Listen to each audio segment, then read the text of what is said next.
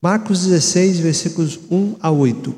Quando terminou o sábado, Maria Madalena, Salomé e Maria, mãe de Tiago, compraram especiarias aromáticas para ungir o corpo de Jesus. No primeiro dia da semana, bem cedo, ao nascer do sol, elas se dirigiram ao sepulcro, perguntando umas às outras: Quem removerá para nós a pedra da entrada do sepulcro? Mas quando foram verificar, viram que a pedra, que era muito grande, havia sido removida. Entrando no sepulcro, viram um jovem vestido de roupas brancas assentado à direita e ficaram amedrontadas. Não tenham medo, disse ele, vocês estão procurando Jesus, o Nazareno, que foi crucificado. Ele ressuscitou, não está aqui, vejam o lugar onde o haviam posto. Vão e digam aos discípulos dele e a Pedro: Ele está indo adiante de vocês para a Galiléia. Lá vocês o verão, como ele lhes disse. Tremendo e assustadas, as mulheres saíram e fugiram do sepulcro e não disseram nada a ninguém, porque estavam amedrontadas. Até aí. No domingo passado, nós vimos aí com o pastor Rony o finalzinho do capítulo 15, contando como José de Arimateia assumiu corajosamente a sua posição de discípulo de Cristo ao pedir o corpo de Jesus e sepultá-lo no seu próprio túmulo cavado na rocha. E o capítulo 15 terminou assim, com Jesus sendo sepultado ali é, no túmulo de José de Arimateia.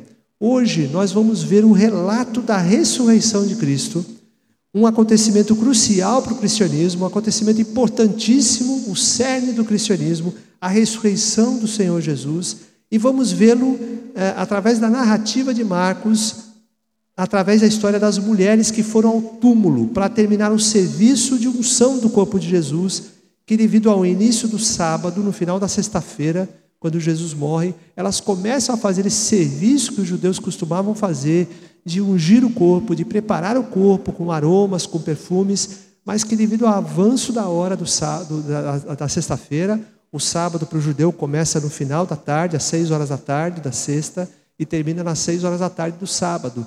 Então eles não podem fazer nada, não puderam continuar e deixaram então aquele serviço é, inconcluso e é, o corpo foi enterrado assim.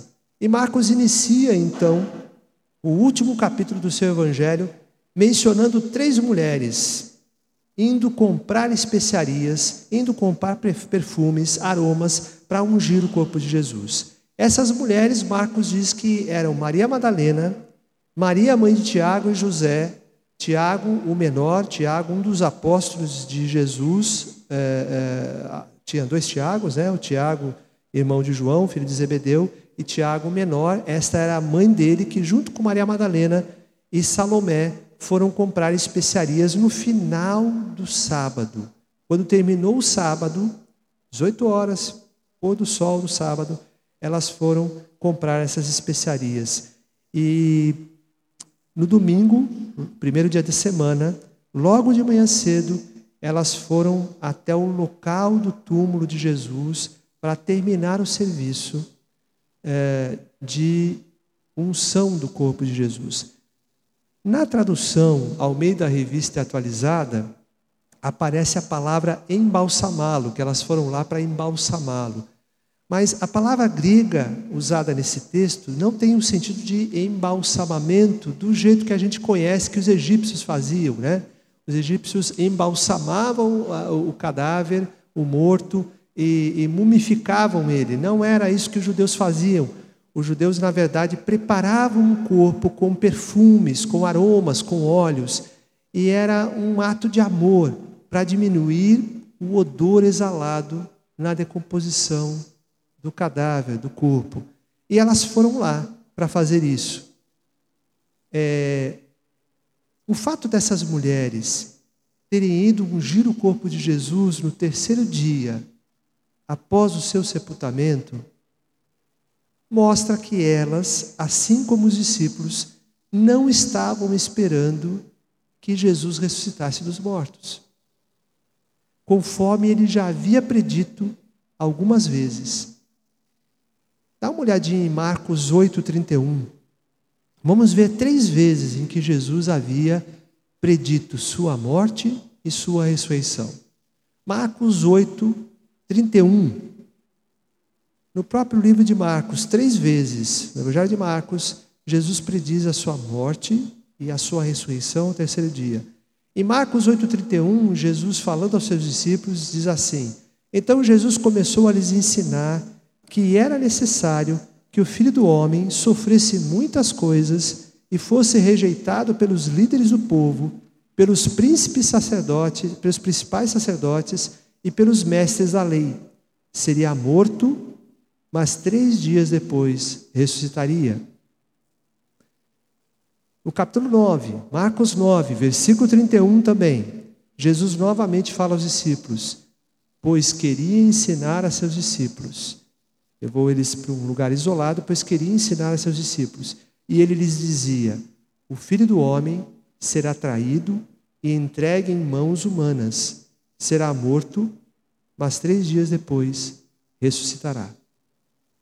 Mas ainda, no capítulo 10, no versículo 34, Jesus falando novamente, predizendo a sua morte e ressurreição, diz: zombarão dele, do filho do homem, cuspirão nele, o açoitarão e o matarão, mas depois de três dias ele ressuscitará.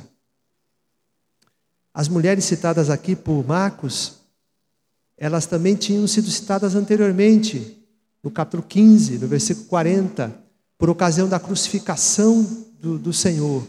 Lá no, no, no, no capítulo 15, voltando um pouquinho, lá do versículo 40 em diante, diz assim: Algumas mulheres observavam de longe. Entre elas estavam Maria Madalena, Maria, mãe de Tiago, o mais jovem, e de José e Salomé.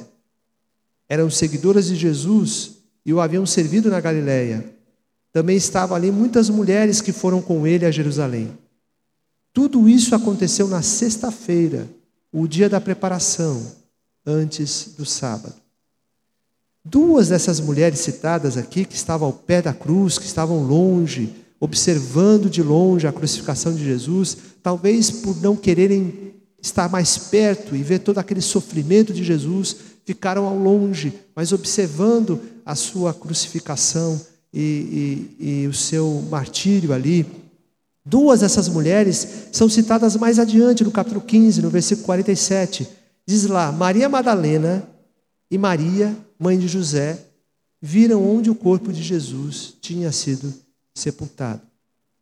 As duas, Maria Madalena e Maria, mãe de José e Tiago, elas observaram onde Jesus fora sepultado na tumba de José de Arimateia. Marcos observa mais uma vez que as mulheres viram onde Jesus fora sepultado. E a palavra para viram, no original grego, ela é a mesma usada para observando lá no versículo 40, quando elas observavam Jesus crucificado na cruz e acompanhavam o seu sofrimento. E ela tem uma força de uma observação cuidadosa, uma observação é, firme, com cuidado. Juntando isso, que elas acompanharam onde Jesus fora sepultado, viram onde ele fora sepultado, viram o local onde ele fora colocado, lá no túmulo de José de Arimateia, juntando isso com o fato de que no versículo 2 diz assim: bem cedo, ao nascer do sol, elas se dirigiram ao sepulcro, garante que as mulheres não erraram o sepulcro. Elas sabiam qual era o sepulcro, e bem cedo de manhã, com o sol raiando, com o sol já é, levantado, elas foram até o sepulcro, sepulcro e a escuridão não permitiria que elas entrassem, que elas errassem o túmulo. Isso é importante a gente notar, porque algumas teorias foram inventadas com o passar dos séculos para desconsiderar a questão da tumba vazia, para desconsiderar a, e negar a ressurreição de Cristo. E uma delas é exatamente essa, que as mulheres confundiram o sepulcro, entraram no sepulcro errado um sepulcro que estava vazio. Mas o texto não dá ocasião para isso. A outra, a outra é, teoria inventada para desfazer da ressurreição de, de, de, Jesus, da tumba vazia, foi inventada pelos próprios líderes judaicos está lá descrita em Mateus 28, 11 a 15. a teoria de que os discípulos haviam roubado o corpo de Jesus. Se nós formos olhar lá Mateus 28, 11 a 15, nós lemos o seguinte: Enquanto as mulheres estavam a caminho, já tinham visto, já tinham estado no túmulo, Jesus não estava lá. Alguns dos guardas entraram na cidade e contaram aos principais sacerdotes o que havia acontecido. Havia um anjo havia rolado a pedra e eles fugiram apavorados e diz lá que eles convocaram os líderes judeus, convocaram uma reunião com os líderes do povo e decidiram subornar os guardas com uma grande soma de dinheiro. E instruíram os soldados: vocês devem dizer o seguinte: os discípulos de Jesus vieram durante a noite, enquanto dormíamos, e roubaram o corpo. Se o governador ficar sabendo disso, se Pilatos ficar sabendo disso, nós os defenderemos para que não se compliquem.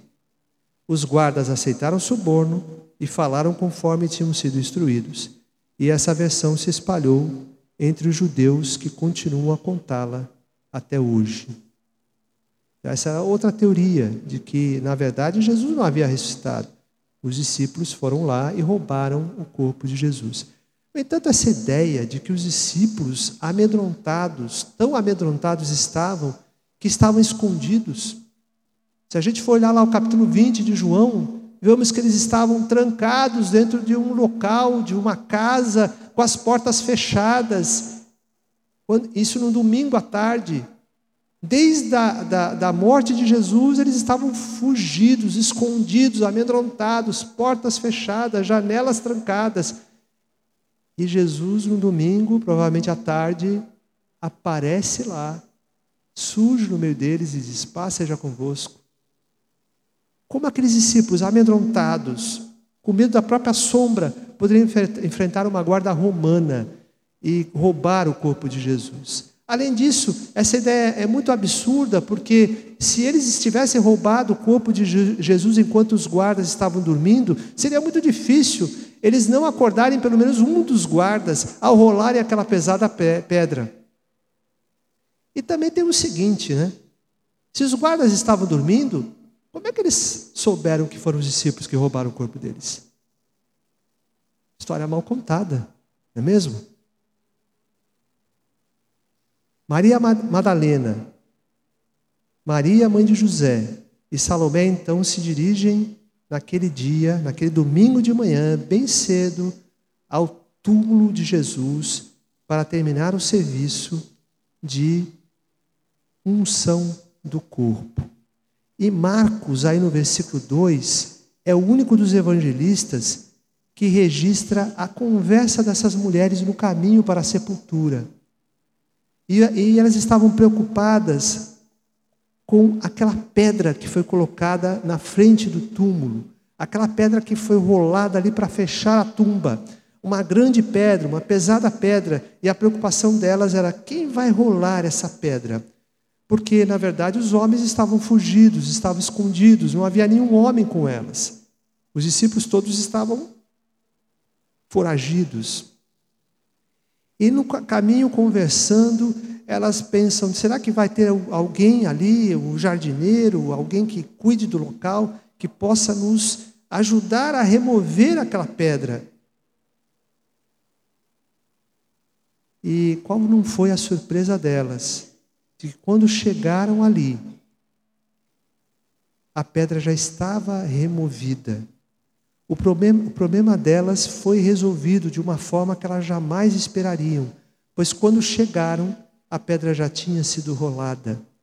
E isso aconteceu não para que Jesus saísse da, da tumba, mas para que as testemunhas pudessem entrar e ver o que Deus havia feito a obra de Deus na ressurreição de Jesus. Agora, queridos, reparem, reparem mais uma vez. As mulheres vão ao terceiro dia ao túmulo de Jesus com unguento, com óleos, com perfumes, com aromas, para terminar o serviço de unção do corpo de Jesus. Elas não esperavam a sua ressurreição.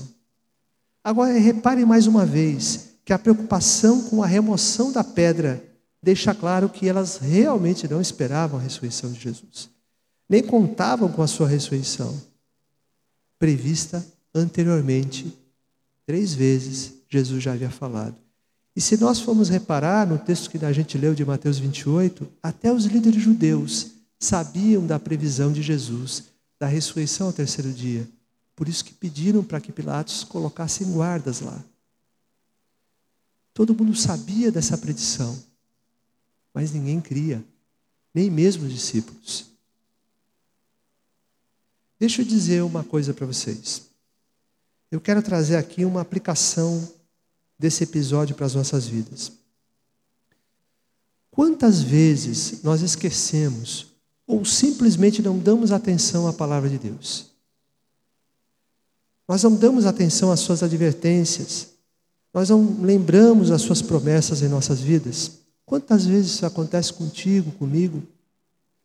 Às vezes nós estamos tão envolvidos com o nosso entendimento das coisas. Às vezes nós estamos tão enfronhados com a nossa maneira de ver as coisas que não damos espaço para crer no que Deus nos revela. Para os discípulos e para as mulheres, a ressurreição era algo impossível. Talvez um evento que ocorresse no final dos tempos. Lembram na, na ressurreição de Lázaro? Lázaro morre, Jesus chega no funeral, Lázaro já está enterrado há três dias, e Marta corre em direção a ele e fala: Senhor, se estiveres aqui, se estiveras aqui, se estivesses aqui, meu irmão não teria morrido. E Jesus fala a respeito da ressurreição, que ele ressuscitará, que ele re, re, reviverá. E Marta fala assim: Eu sei que ele ressuscitará no último dia. Na visão dos judeus, a ressurreição era um evento futuro, final dos tempos, algo lá escatológico, quando tudo terminasse. Mas Jesus fala para Marta: Eu sou a ressurreição. Aonde eu estou, há vida, ainda que haja morte. Eu sou, a ressurreição, eu sou a ressurreição. Aquele que crê em mim, ainda que morra, viverá.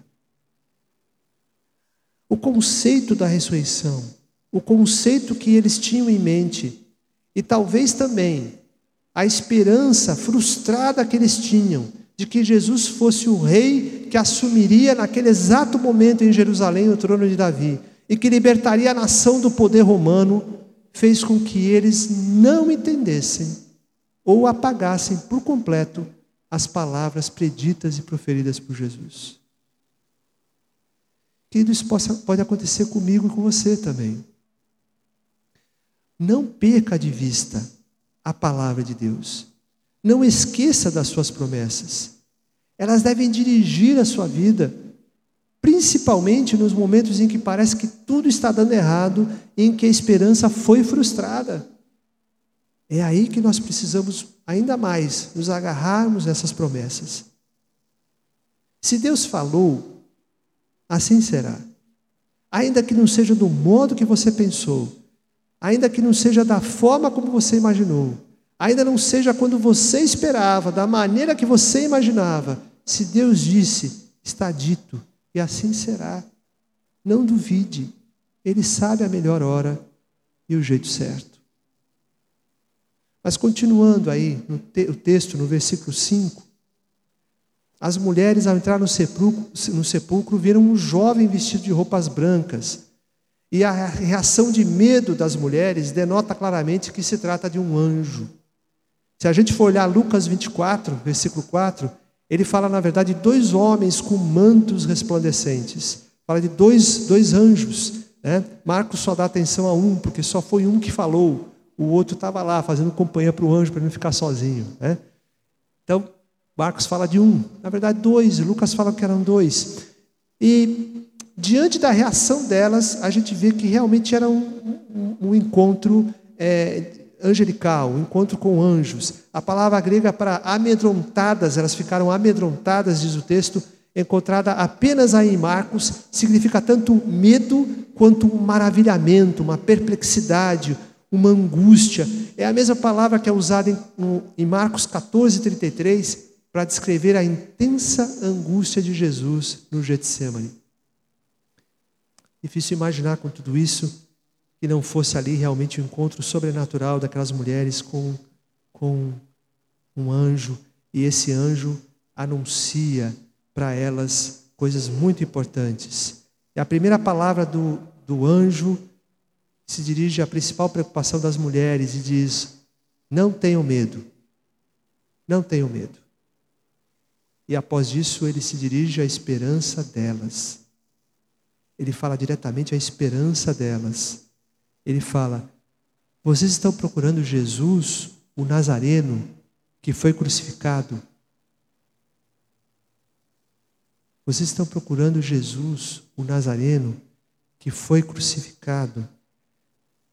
E a palavra do anjo pode ser considerada como uma suave repreensão àquelas mulheres. Vocês estão procurando Jesus, o Nazareno, que foi crucificado na sexta-feira. Hoje é domingo. Sexta, sábado, domingo. Vocês estão procurando ele no lugar errado. Ele não está mais aqui. Ele não havia falado? Ele não havia dito? A mente das mulheres estava voltada para um encontro com um defunto, um encontro com um cadáver. Elas estavam em uma jornada para um funeral, elas estão preocupadas com a morte, elas estão procurando esconder o cheiro da morte com as especiarias e aromas. Elas estão ansiosas e se esforçam para trazer algum tipo de fechamento àquela história trágica, por mais inadequado que fosse. Elas estavam convictas que seria uma última visita, um último encontro diante de um corpo inerte, que seria uma despedida. Contudo, todas as preocupações e preparações delas as deixam despreparadas para a realidade com a qual se deparam. O anjo diz a elas: Vocês estão procurando Jesus que foi crucificado. Mas ele agora foi ressuscitado. Ele ressuscitou. O anjo convida as mulheres a ver o local onde viram o corpo de Jesus pela última vez. Elas são direcionadas especificamente a Jesus, morto por uma crucificação que elas testemunharam e sepultado em um lugar, um local que elas viram, mas que agora está ressuscitado. Olha os verbos no versículo 6. Ele foi crucificado agora ressuscitou. Ele foi posto aqui, mas agora não está mais aqui. O anúncio do anjo é literalmente o evangelho, as boas novas. E o local no qual esse evangelho é pregado pela primeira vez é o sepulcro vazio que recebeu Jesus morto e abriu mão dele, agora ressurreto uma nova ordem de existência está inaugurada. Aquelas mulheres, assim como disse Jesus lá em Marcos 9:1, elas puderam ver o reino de Deus vindo com poder. O Jesus que elas estão procurando, morto, está vivo. O Jesus não está no túmulo, a tumba está vazia. No lugar do funeral, elas encontram a celebração da vida. Os perfumes e aromas para nada servem, porque não há cheiro mais de morte, mas notícia de vida. O que tinham a intenção de ser a última visita não passa de um início. A tragédia e a frustração virou vitória sobre a morte e uma viva esperança. Jesus vive, ele venceu a morte, o último inimigo nosso. Ele morreu a nossa morte para vivermos a sua vida. Ele ressuscitou. A visita do sepulcro é uma ótima ironia do evangelista Marcos. Os vivos estão absorvidos com a morte, mas o Jesus crucificado está absorvido com a vida. Quantas vezes, queridos, nós estamos tão focados na realidade da vida terrena que esquecemos da mensagem da tumba vazia. A minha mãe, já falei aqui, ela costumava usar vários ditados, né? E ela usava um ditado que dizia assim: Na vida só não há jeito para a morte.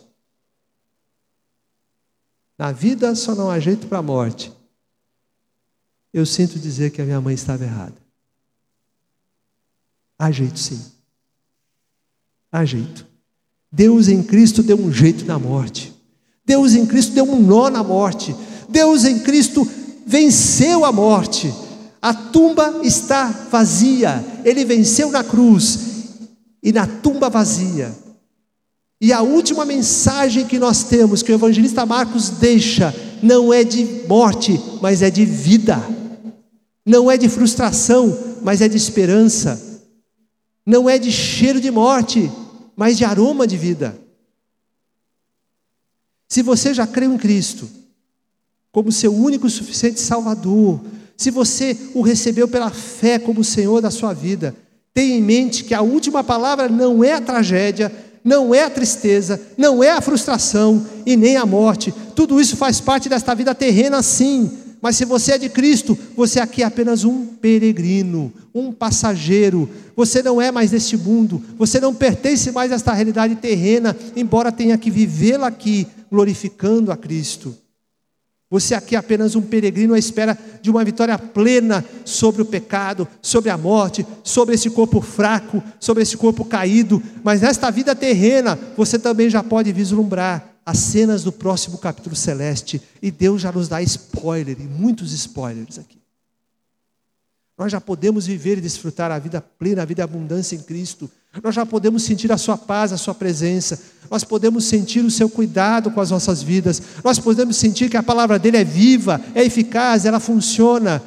Mas a plenitude dessa vida nós teremos quando tivermos nossos corpos ressuscitados e Ele abriu o caminho para mim e para você. A Bíblia diz o seguinte: Olho nenhum viu, ouvido nenhum ouviu, mente nenhuma imaginou o que Deus preparou para aqueles que o amam. 1 Coríntios 2,9. Nós somos herdeiros de uma firme promessa. Nós somos herdeiros daquilo que Deus já nos prometeu.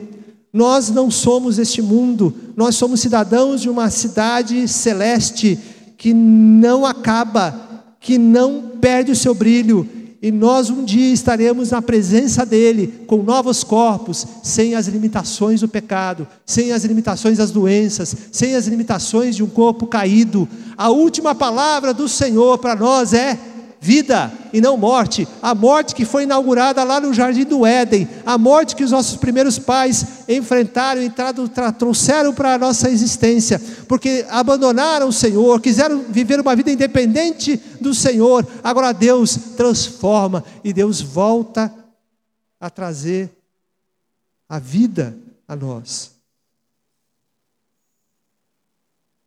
Continuando aí no versículo 7, vemos as palavras finais do anjo para as mulheres. O anjo diz: Vão e digam aos discípulos, aos discípulos de Jesus e a Pedro. Ele está indo adiante de vocês para a Galiléia. Lá vocês o verão, como ele disse. Mais uma vez, esse anúncio do anjo aponta para uma predição de Jesus. Jesus já havia dito isso antes de tudo acontecer. Em Marcos 14, 27 a 28, disse-lhe Jesus: Vocês todos me abandonarão quando eu for preso. Pois está escrito: Ferirei o pastor, e as ovelhas serão dispersas. Mas depois de ressuscitar, irei adiante de vocês para a Galiléia. O anjo está dizendo agora Aquilo que Jesus disse no futuro, lá em Marcos 14, ele está dizendo agora no presente, ele está indo adiante de vocês para Galiléia, conforme ele prometeu, conforme ele predisse, conforme ele afirmou. É uma palavra notável de graça e de encorajamento. A fuga dos discípulos, bem como a negação de Pedro, não são a última palavra. Não é dado aos seres humanos dar a última palavra, aleluia. Pois esta pertence ao Senhor ressurreto e a sua palavra é: Eu estou indo adiante de vocês. Eu estou indo na frente de vocês.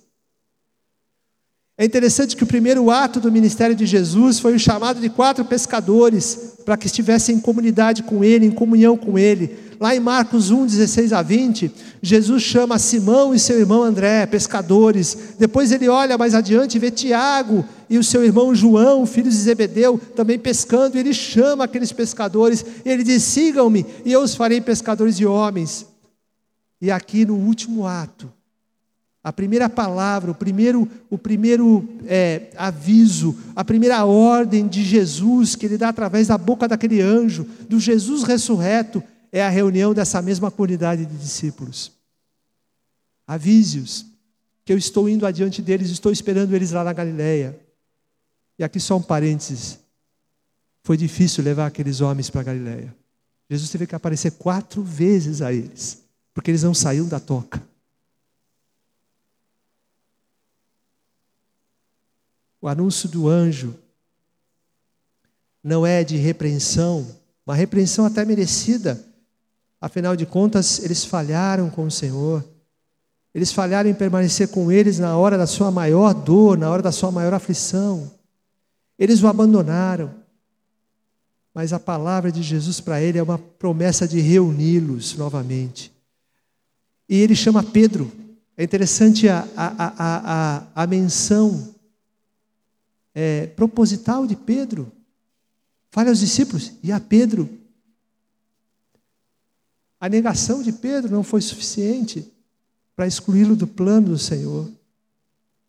O arrependimento daqueles homens fez com que o Senhor os perdoasse. Deus completa os seus planos para a igreja, apesar da falha humana. Deus completa os seus planos na tua vida, apesar da sua falha.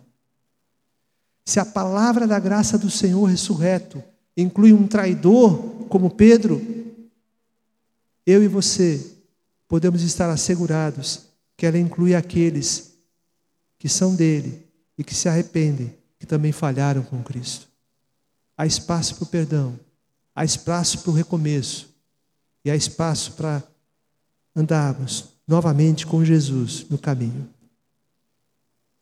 Que esperança, que segurança nós temos em Cristo. O Senhor cumpre os seus propósitos apesar de nós. O Senhor cumpre os seus propósitos apesar das nossas falhas, dos nossos pecados. Ele é um Deus misericordioso que perdoa e restaura o arrependido e vai adiante de nós.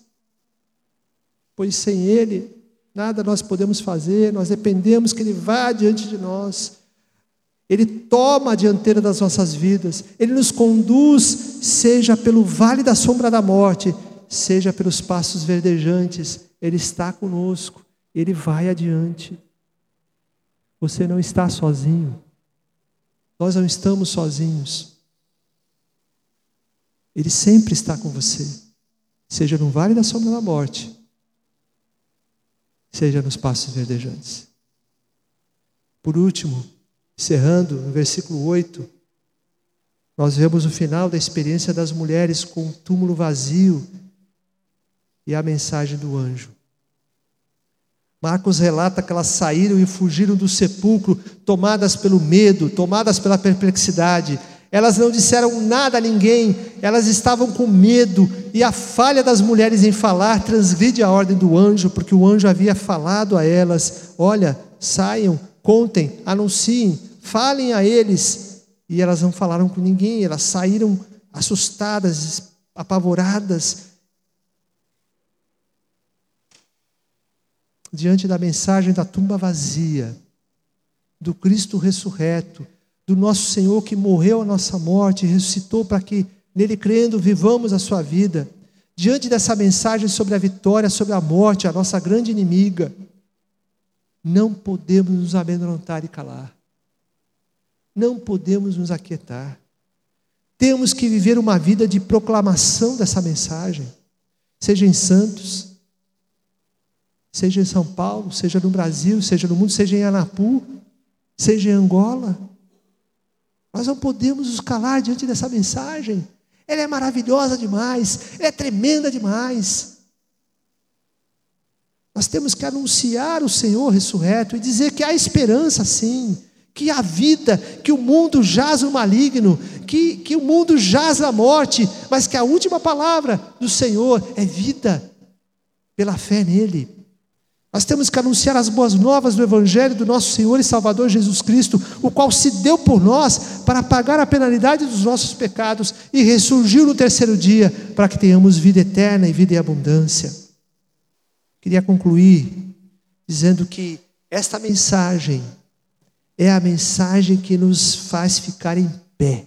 Nós temos um Deus que venceu tudo por nós. E ele venceu o último inimigo, a morte. Se ele venceu a morte, ele venceu tudo. E essa vitória é nossa, pela fé.